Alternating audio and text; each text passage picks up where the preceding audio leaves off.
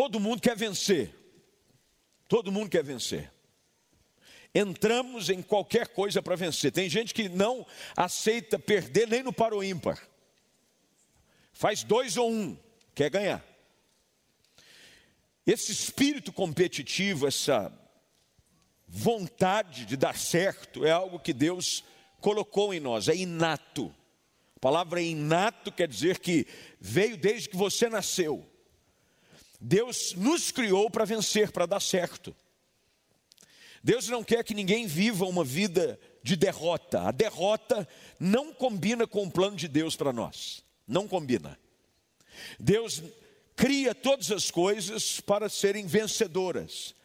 É por isso que as Escrituras dizem que nós somos mais do que vencedores em Cristo Jesus. Aquele que venceu quer nos fazer vencedores. Fomos chamados para vencer, fomos chamados para conquistar. O próprio Deus, quando planta o homem, e a expressão plantar é no sentido de colocar o homem e a mulher no jardim, dá a eles uma ordem: que eles deviam dominar a terra, assumir o controle, vencer, obter a posição de liderança, de controle.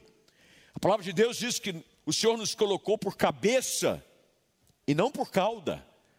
Deus nos chamou para vencer, é por isso que quando nós vivemos uma sucessão de fracassos, a nossa alma começa a ficar enferma, porque nós fomos criados em Deus para grandes coisas, para milagres, para alcançar bênçãos. O casamento, que é plano de Deus, não foi feito para ser derrotado.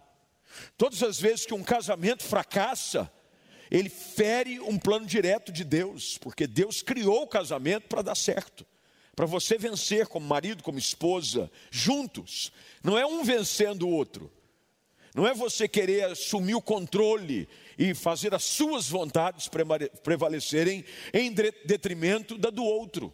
Não, juntos, construindo um lar, criando os filhos, você vai ler nas Escrituras inúmeras referências sobre o desejo de Deus de nos fazer vencedores. Queremos vencer. E não é diferente nesse novo ano, nós queremos entrar para vencer. Quero vencer. Esse novo ano há muitos sonhos e projetos, coisas que você talvez deixou de fazer ou não deram certo em 2021, mas você está agora entrando porque você quer vencer quer vencer em todas as áreas da sua vida, e isso é algo que precisa continuar vivo dentro de você. Você precisa manter no seu coração essa chama acesa de vencer, de olhar para frente e crer que você vai conquistar, você vai dar certo de que você vai alcançar lugares mais altos, de que você vai voar em alturas mais elevadas. Esse é o texto que nós estamos usando como base para o tema deste novo ano, que é o ano do renovo. Os que esperam no Senhor renovarão as suas forças, subirão com asas como águias. A águia é a ave que alcança o voo mais alto. Se Deus faz a referência e a comparação do voo de uma águia para aqueles que esperam em Deus, é porque o desejo do Senhor é que o teu voo seja alto. Há um livro escrito, foi um clássico durante muitos anos, e você pode encontrá-lo facilmente em qualquer lugar, escrito pelo pastor da Igreja Batista Getsemane, em Belo Horizonte, pastor Jorge Linhares. Pastor Jorge Linhares é um querido pastor e durante muitos anos é, tem abençoado a igreja. E ele escreveu um livro chamado Águia ou Galinha. É clássico da literatura, um livro pequeno, um livreto pequenininho, aqueles livros de bolso, chamado Águia ou Galinha. Eu acredito, posso estar errado, que é o best-seller de livros cristãos no Brasil vende igual água. E ele faz essa analogia de crente, gente que quer ser águia, mas voa igual galinha. Já viu galinha voar, irmão? Meu irmão, galinha, o máximo que ela faz é sair um metro do chão. Dá aquelas batidas, ela dá, ela dá uma batida de asa, que parece que ela vai ganhar o céu. Nada, o máximo que ela consegue é sair do chão para subir no puleiro. E Deus não quer que você alcance voo de galinha, que voo raso. Não, pastor, mas eu sou galinha da Angola. Galinha da Angola voa mais alto. Tá viu não? Galinha da Angola sobe até na altura do muro. Chega numa árvore, é o máximo que ela chega. Lá no sítio da igreja, Manaim, tem galinha da Angola. O problema da galinha da Angola é que ela voa baixa e o discurso dela é: tô fraco. Tô fraco, tô fraco, tô fraco. Voa baixo, quer dizer, a galinha da Angola, ela não voa alto, porque o discurso dela já é pessimista. Eu tô fraco, quem está fraco não consegue voar alto. Deus nos quer, a analogia que Deus faz é de águias, alturas altas, elevadas, as mais altas possíveis. Portanto, esse desejo de Deus para a nossa vida, ele não é algo inatingível. Não é coisa assim que você diz, ah, mas está muito longe, eu nunca vou conseguir chegar, eu nunca vou conseguir alcançar esse lugar, eu nunca vou conseguir ter um casamento feliz, eu nunca vou ter uma vida espiritual profunda, eu nunca vou ter um relacionamento com Deus real, eu nunca vou servir, o meu ministério nunca vai florescer. Isso não é compatível com o que a palavra de Deus diz a nosso respeito. Deus nos chama para vencer. Quando Deus chama Paulo, o apóstolo. Ele o chama para cumprir um ministério até então sem precedentes. E um ministério que superaria o de todos os demais apóstolos. Os apóstolos que eram contemporâneos dele fizeram um trabalho maravilhoso, magnífico, cada um tem a sua corrida. Mas o fato é de que Paulo é chamado por Jesus para ser alguém que levaria o evangelho muito além daquilo que os outros haviam conseguido levar. E agora ele escreve essas palavras aos crentes de Corinto, e essas palavras têm sido úteis não só para estes, mas para toda a igreja nestes dois mil anos, nestes mais de 20 séculos. A igreja tem usado desta palavra como um combustível para queimar no nosso coração e nos ajudar a entender de que esse é o projeto de Deus. Deus quer nos levar a uma vida vencedora em todas as áreas. E vencer na vida cristã é mais do que você obter coisas. Vencer na vida cristã é você viver em santidade, é você viver em pureza, é você viver em obediência à palavra, é você viver como discípulo de Cristo Jesus. Portanto, Paulo aqui escreve algumas orientações, é sobre elas que eu quero falar nesse tempo que temos hoje à noite, neste lindo culto, que é o primeiro culto de terça de 2022. Primeira coisa que o apóstolo fala, e é muito importante que você mantenha a sua Bíblia aberta e acompanhe comigo o discorrer do texto, ele diz: Vocês não sabem que numa corrida todos competem, mas apenas um ganha o prêmio. E no final do verso 24, eu pedi para que vocês lessem alto e dissessem repetidamente comigo: Ele diz: Corram para vencer. Primeira coisa que você tem que decidir fazer para que algo dê certo é você decidir que vai dar certo.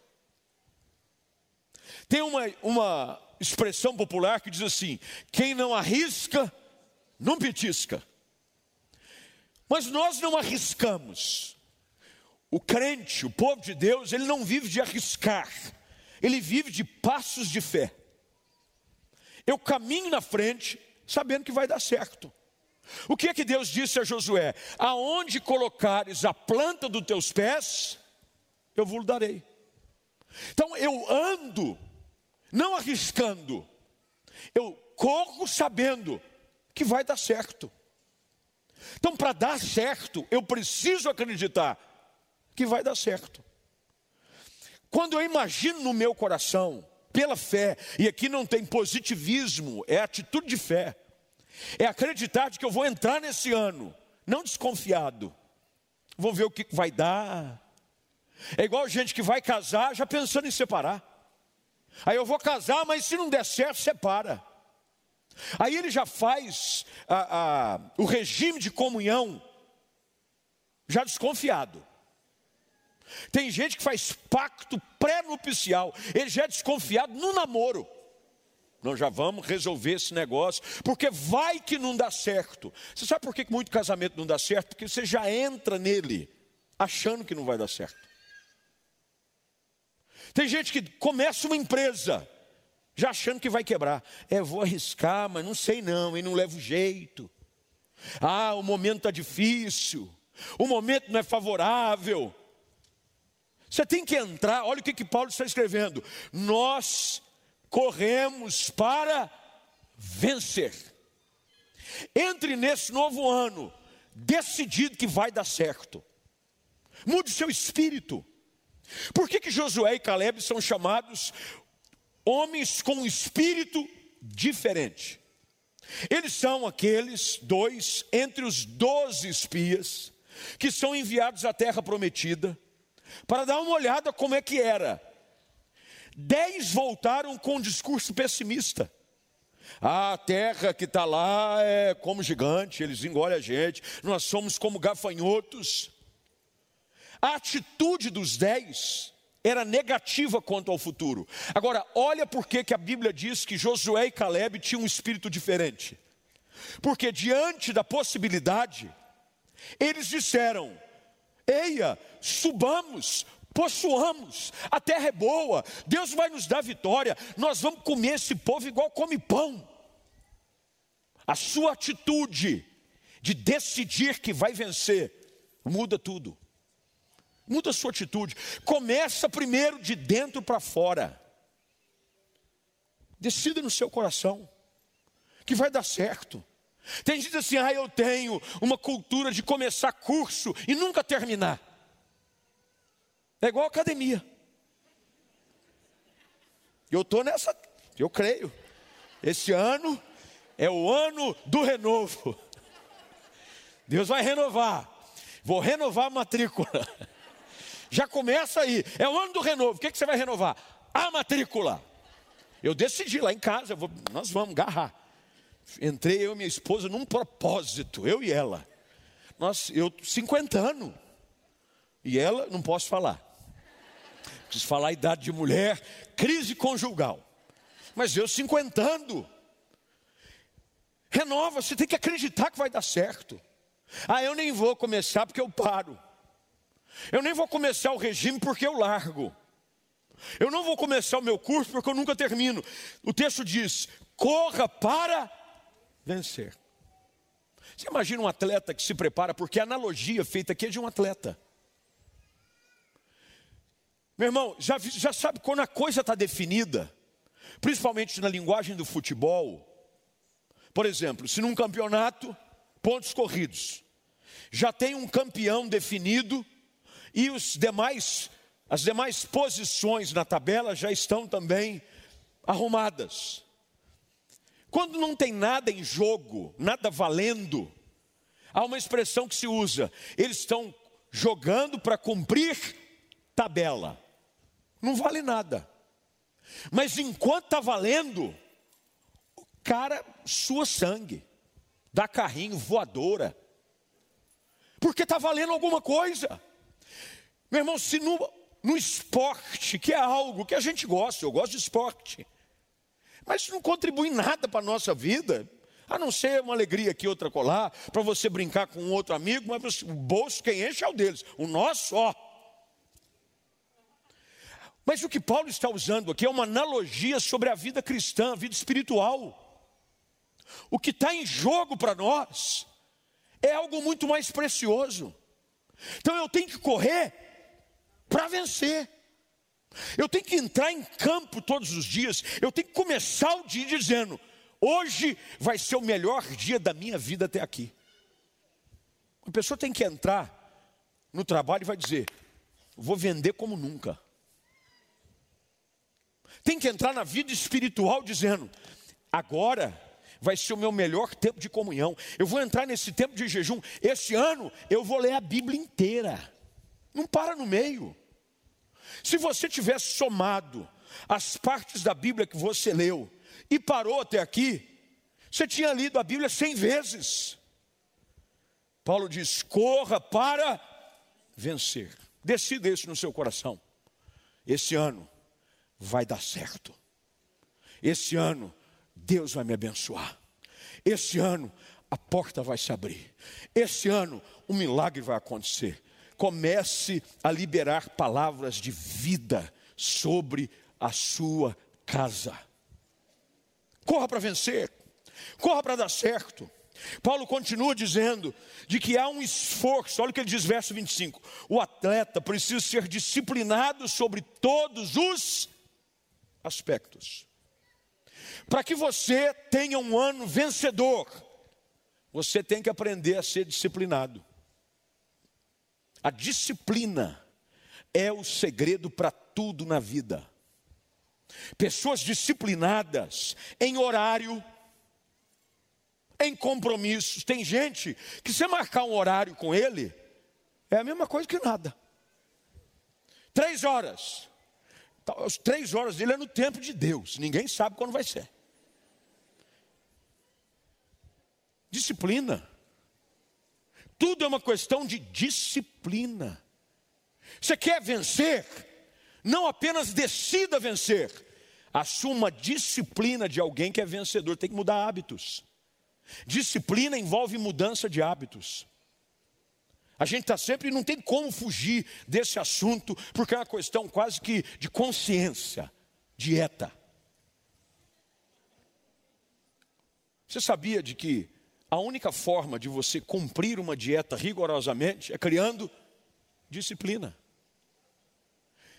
Tem um amigo que ele chega até a ser chato, um pastor de uma grande igreja no Nordeste, e não é o Costa Neto, que já estão pensando que é ele, não é. Apesar que ele é saradão também, o Costa Neto.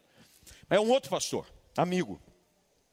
E nós gostamos assim de botar pilha, mas ele é todo disciplinado com comida.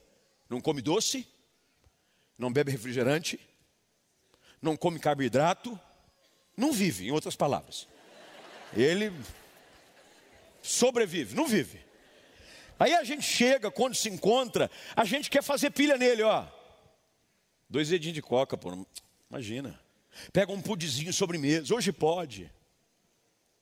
Ele é disciplinado. Disciplinado. Só que a saúde dele é melhor que a minha. O número da calça dele é menor que o meu. Porque é disciplinado. Você tem que ter disciplina na vida espiritual. Tanto é que lá no final, Paulo vai dizer: Eu esmurro meu corpo e o reduzo à escravidão. Disciplina. Disciplina, meu irmão, oração, vida de oração é disciplina. Ah, eu não estou com vontade de orar. Me diz quem é que tem vontade. Normalmente você ora quando precisa, sim ou não? Apertou, ora. Apertou mais, ora mais. Estreitou, joelho no chão. Tem gente que não tem hábito de orar nem pela refeição. Come como se fosse bicho. Por exemplo, eu fico estranho, eu fui criado num ambiente em que eu vou comer uma coxinha, eu dou graças a Deus. Eu abençoo a coxinha. Santa coxinha. Coxinha abençoada. Agora tem gente que senta para comer, parece os cachorros lá de casa. Você bota a ração e hábito, disciplina. Disciplina ao redor da mesa. Por exemplo, eu não consigo até hoje, pela disciplina imposta em casa, sentar sem camisa para comer. Imagina! Parece que eu estou nu. Disciplina. Orar para comer, disciplina. Vida de oração é disciplina. Você precisa criar disciplinas novas. Aprenda a ser disciplinado. Atleta tem horário para treinar, tem horário para comer. Não pensa esse pessoal que é chamado atleta de alta performance, que eles comem o que querem, acorda a hora que quer, treina a hora que quer. Esse pessoal vive vida regrada, mas eles são campeões no que fazem recebem altos salários. Hoje, eu li uma matéria ela não é atual, mas ela é uma matéria sobre o atleta, que é o atleta português, Cristiano Ronaldo. Sobre, é, é, estavam fazendo uma matéria sobre os candidatos ao melhor jogador do mundo, né, o Balão de Ouro, lá da França. Uma matéria com Messi, com Cristiano Ronaldo, com Lewandowski, que eram, são os atletas que concorriam. E aí a matéria falava sobre os companheiros de time de cada um desses. Sabe o que os três têm em comum? Tinham, têm em comum? Alta disciplina. Os primeiros a chegar, os últimos a ir embora. Seguem regras, seguem horários. Contribuem no vestiário, é gente que soma. Disciplina. Aí o camarada está nem aí. E aí pergunta por que não consegue vencer disciplina. No horário, na leitura da palavra Ler a Bíblia, meu irmão, é disciplina. A gente começa com 21 dias de oração, dizendo: olha, cria disciplina, cria disciplina. O nosso desejo é que esse, essa disciplina de 21 dias se estenda. Não fique só 21 dias. Ai, graças a Deus acabou 21 dias. Não vi a hora de comer de novo. Porque tem gente que é assim, graças a Deus acabou o jejum, não aguentava mais. Nossa, acabou o devocional. Deus me livre e guarde. Não aguentava mais ler a Bíblia. Não, disciplina. Você começar e criar um hábito. Todos os dias de manhã. Ler a Bíblia, falar com Deus. Ter o seu tempo devocional. Disciplina. Paulo escreve: o atleta precisa ser disciplinado sob todos os. Não é disciplina em algumas áreas. É em todas as áreas. Áreas que você vê que você está relaxado. Tem gente que é relaxado. Ah, eu sou relaxado com isso aí. Vai no médico, ele fica ruim. Aí o médico passa. Tem que tomar durante três meses essa medicação. Toma duas semanas. Conhece gente assim ou não? Segue uma orientação médica. Eu tenho um amigo, pastor, que infelizmente está passando um momento difícil. Ele chegou a fazer uma cirurgia, é, é, aquela cirurgia não é redução de estômago, é uma cirurgia que o Faustão fez. Gente que tem alto índice de diabetes, tal. E... Aí o médico disse para ele: não pode comer isso, isso, isso isso. Você tem que evitar isso, isso e isso. Você tem que criar agora um hábito de disciplina de uma vida mais saudável. Tem que caminhar, porque é uma questão de sobrevivência. Você sai do consultório médico em choque. Um mês depois, Aí pergunta por que a vida não melhora. Às vezes acontece assim, na questão da palavra, espiritualmente falando, você vem, Deus fala com você, se ouve uma palavra, Deus ministra seu coração, o Espírito Santo fala sobre você, aí você diz, agora eu vou mudar. Você fica três semanas ali, você vem três semanas seguidas na igreja, você decide ser fiel ao Senhor com o seu dízimo, três meses, quatro meses, você decide ser generoso durante um curto período. Mas deixa eu explicar uma coisa para vocês: o que transforma a vida de alguém em uma vida vencedora é a disciplina, em todos os aspectos. Todas as áreas da sua vida tem que estar sob a disciplina da palavra de Deus. Terceiro lugar para a gente caminhar. Paulo continua ele se esforça para ganhar. Verso 25: o atleta precisa ser disciplinado sobre todos os aspectos e ele se esforça para ganhar. Conhece gente preguiçosa? Conhece ou não? Ah, é o famoso empurra com a barriga. E tem uns que tem mais facilidade para empurrar, porque a barriga é grande. Aí ele empurra com a barriga mais rapidamente. Eu estou entre esses ultimamente. Porra a barriga. O disse, tem que se esforçar para ganhar. O reino de Deus é tomado pelo esforço. Casamento abençoado tem que se esforçar. De vez em quando, muito. Às vezes, bastante. Quase todo dia, demais. Tem que se esforçar criar filhos, esforço. A Bíblia diz que um filho entregue a si mesmo se torna vergonha para a mãe, ainda bem que é para a mãe que não é para o pai. Para a mãe, entrega-se esforço. Criar filhos exige esforço. Hoje a gente não quer ter esforço para criar filho, terceiriza tudo. São criados pelos smartphones e pelos tablets. Esforço, gastar tempo, educar o filho, fazer lição com o filho. Graças a Deus lá em casa, estou com as minhas duas filhas, uma com 18, passou odontologia. Daqui quatro anos não pago mais dentista. Glória seja ao Senhor Jesus. Eu falei para ela, minha filha, limpeza, vou botar umas lentes. Você, garoto propaganda. A mais nova, 16 para 17 anos. E volta e meia a gente ouve, pastor, suas filhas, ai que benção, envolvidos na igreja, servindo. Bonito, né? Você não sabe o esforço que nós tivemos. Minha esposa, principalmente. A minha esposa, advogada, sócia no escritório. O, o irmão dela é um dos advogados mais respeitados em direito empresarial do Brasil. Ela decidiu abrir mão para criar as filhas esforço. Esforço. Quantas vezes ela entrava em crise em casa, ela dizia: Meu, o que eu fiz com a minha vida? Abandonei minha carreira, as minhas meninas. Mas esforço.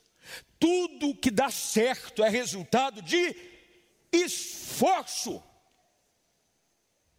O cara é relaxado com tudo e quer que a vida dê certo. O cara é relaxado até com o carro. O carro é um relaxo. Aliás, a maneira como se veste às vezes é um relaxo.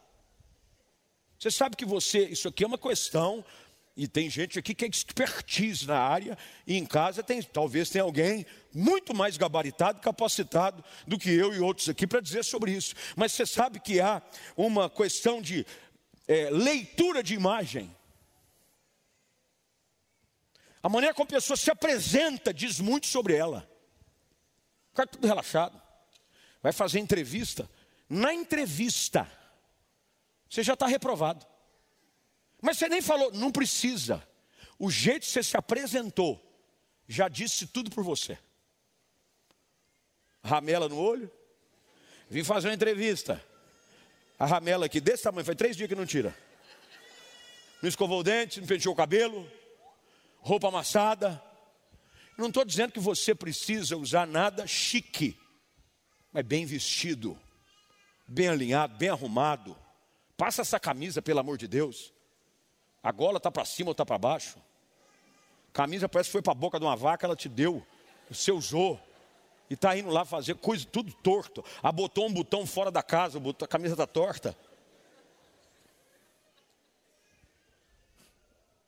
Ontem hoje, nós fomos renovar visto é, para os Estados Unidos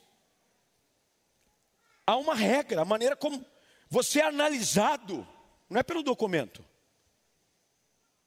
Minha esposa foi lá, ela entrou com as meninas, meu visto estava válido ainda, só renovou dela e das meninas. Aí foi com as meninas, e ela, ela entrou, porque a mais nova, menor, ela entrou, falei, ó, vai bem arrumado, pelo amor de Deus, dá uma caprichada, maquiagem, falei nas meninas, maqueia. Maqueia, estica o cílio, passa perfume. Verdade. Aí chega lá, para um monte de gente, papel, documento. Pediu um monte de coisa para os outros, ela só nas, nas, nos guichês. Perguntei para ela aí, perguntou nada. Ainda falou, nossa, que boni família bonita sua. Falei, tá vendo como a maquiagem ajuda?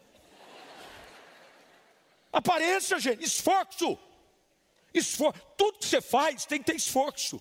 O relaxado não chega a lugar nenhum. Há um texto em Provérbios que diz assim: Você vê alguém, estou aqui parafraseando o versículo, que é bom no que faz.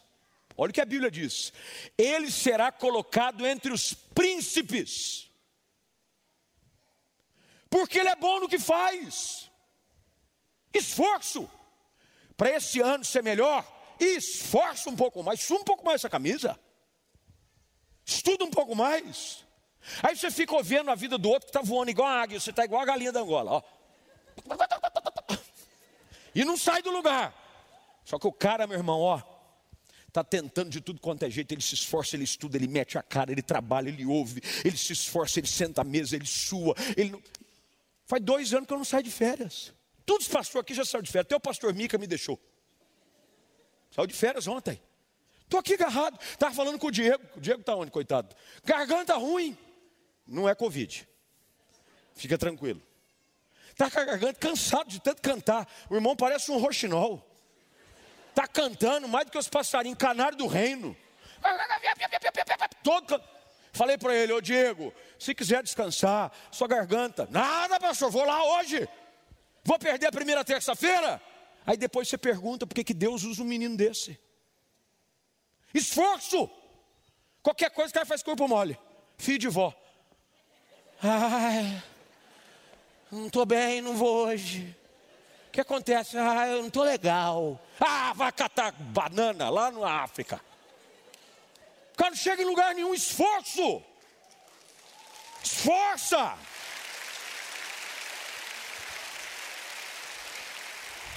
Pode ter certeza de uma coisa: você identifica claramente um de outro pelo esforço. Esforço. Vou te citar um jogador aqui, eu não gosto dele. Não, nada contra ele. Não gosto do time. Rogério Ceni. Horrível. Mas ele foi um goleiro que bateu todos os recordes da profissão. Artilheiro, maior número de faltas que foram convertidas em gol por ele, mas sabe por quê? Terminava o treino, ele como goleiro. A função dele qual era? Garrar a bola, goleiro. Diz que ele catava às vezes lá um, um menino que ajudava, trabalhava no CT, e eles ficavam até anoitecer ele batendo falta. Aí depois você vê ele batendo falta, diz, nasceu com o dom. Tem dom, mas todo dom pode ser aperfeiçoado. Esforço. Paulo escreve aqui dizendo: esforço, você tem que se esforçar para ganhar. Tira esse corpo mole, pelo amor de Deus. Você está com zika, chikungunya, tudo que é, deixa o corpo mole, o cara. É daí que acho que vem a expressão, isso é zika. E no médico, o cara é um. Aí acho que também vem a palavra dengoso. É dengue. Dengue, chikungunya, zika, tudo que deixa o cara mole, ele tem. Ó, eu acho que é ele que transmite, inclusive. Credo, esforço. Estava em São Paulo, corri, vim para cá, cheguei. Culto, vai pregar? Eu vou pregar. É assim que a gente vai, porque é só quem se esforça que voa alto. Se esforça, ora mais. O cara está orando pouco e não vê poder de Deus. Eu não vejo poder. Ora mais, rapaz. Você ora só um pouquinho cara ora três minutos no dia. Senhor, o que, que eu estava falando mesmo? Então, Deus, pois é, me perdi.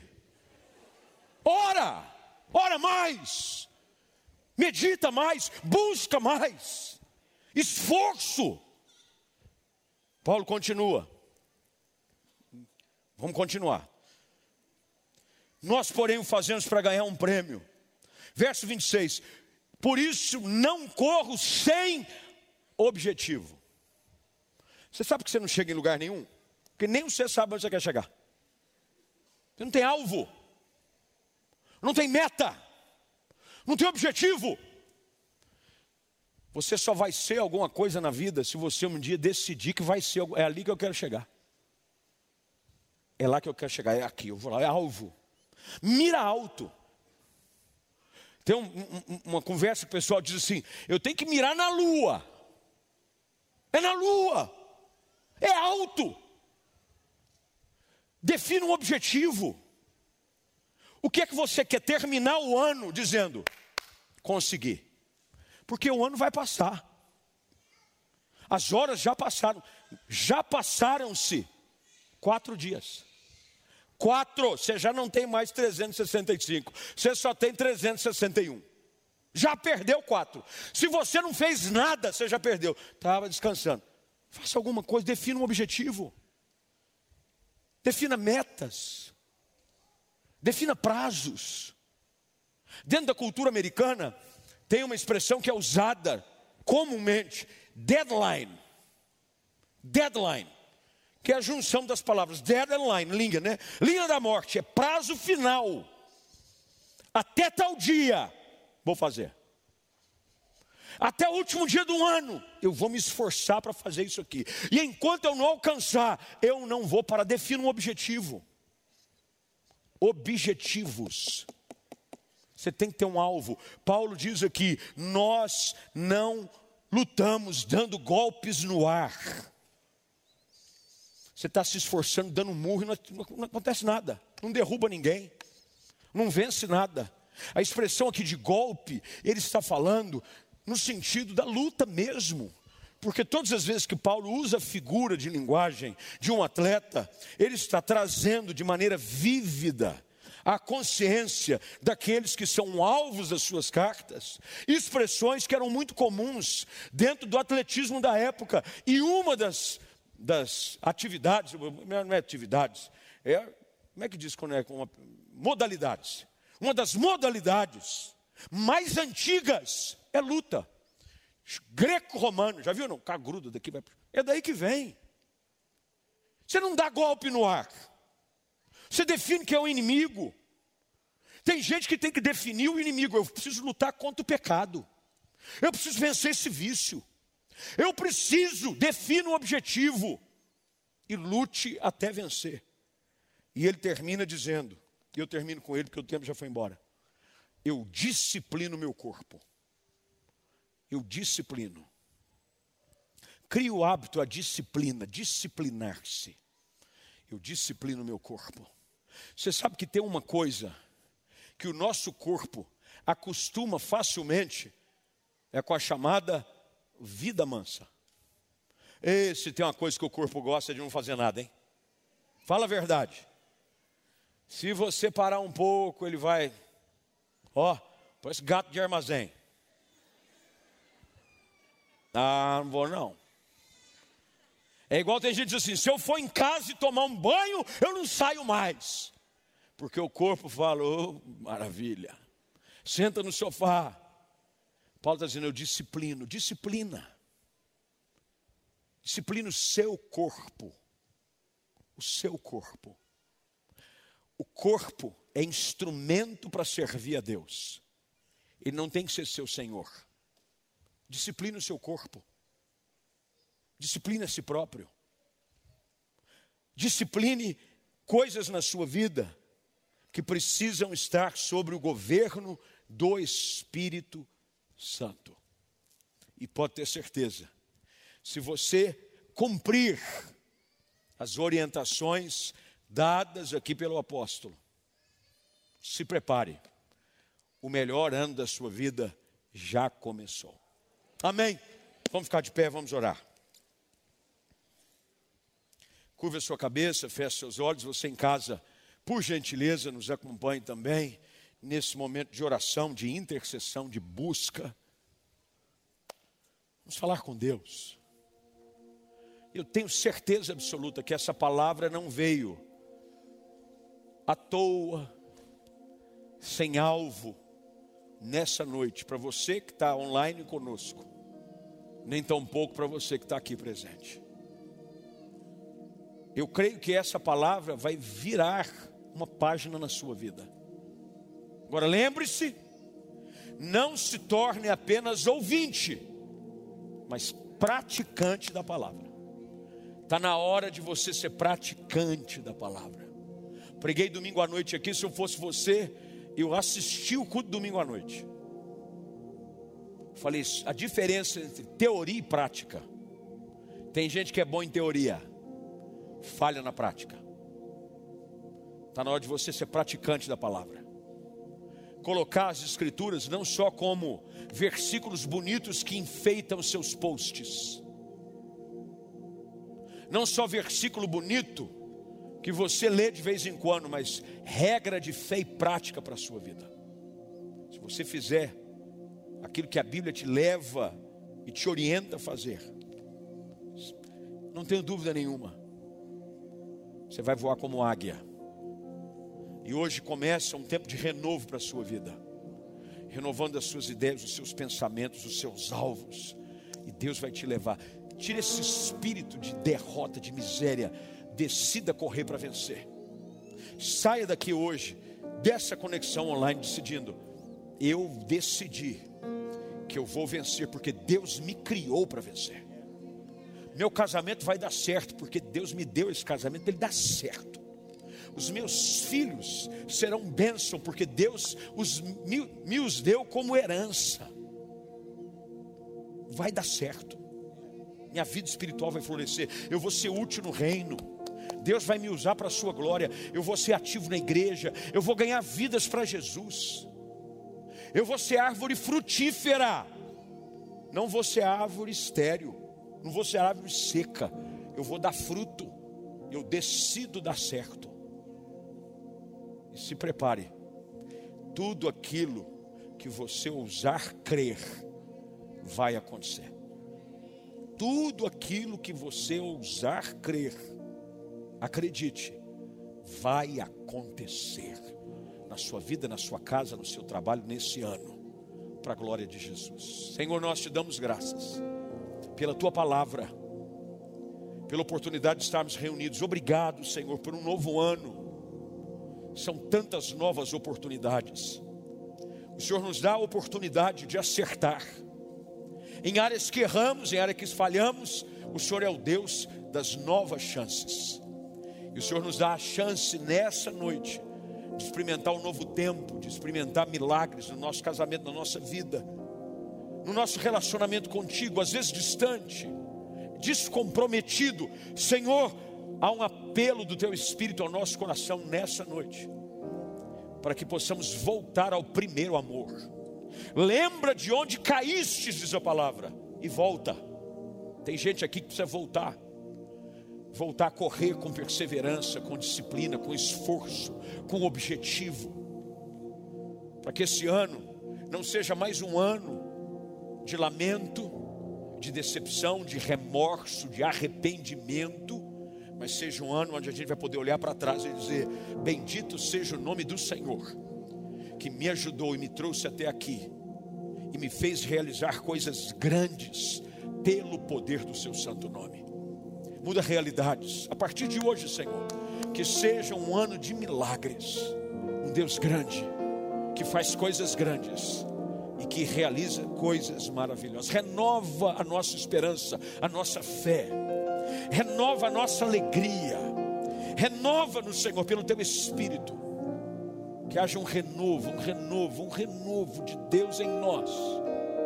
Porque eu creio que terminaremos o ano com tantos testemunhos para contar,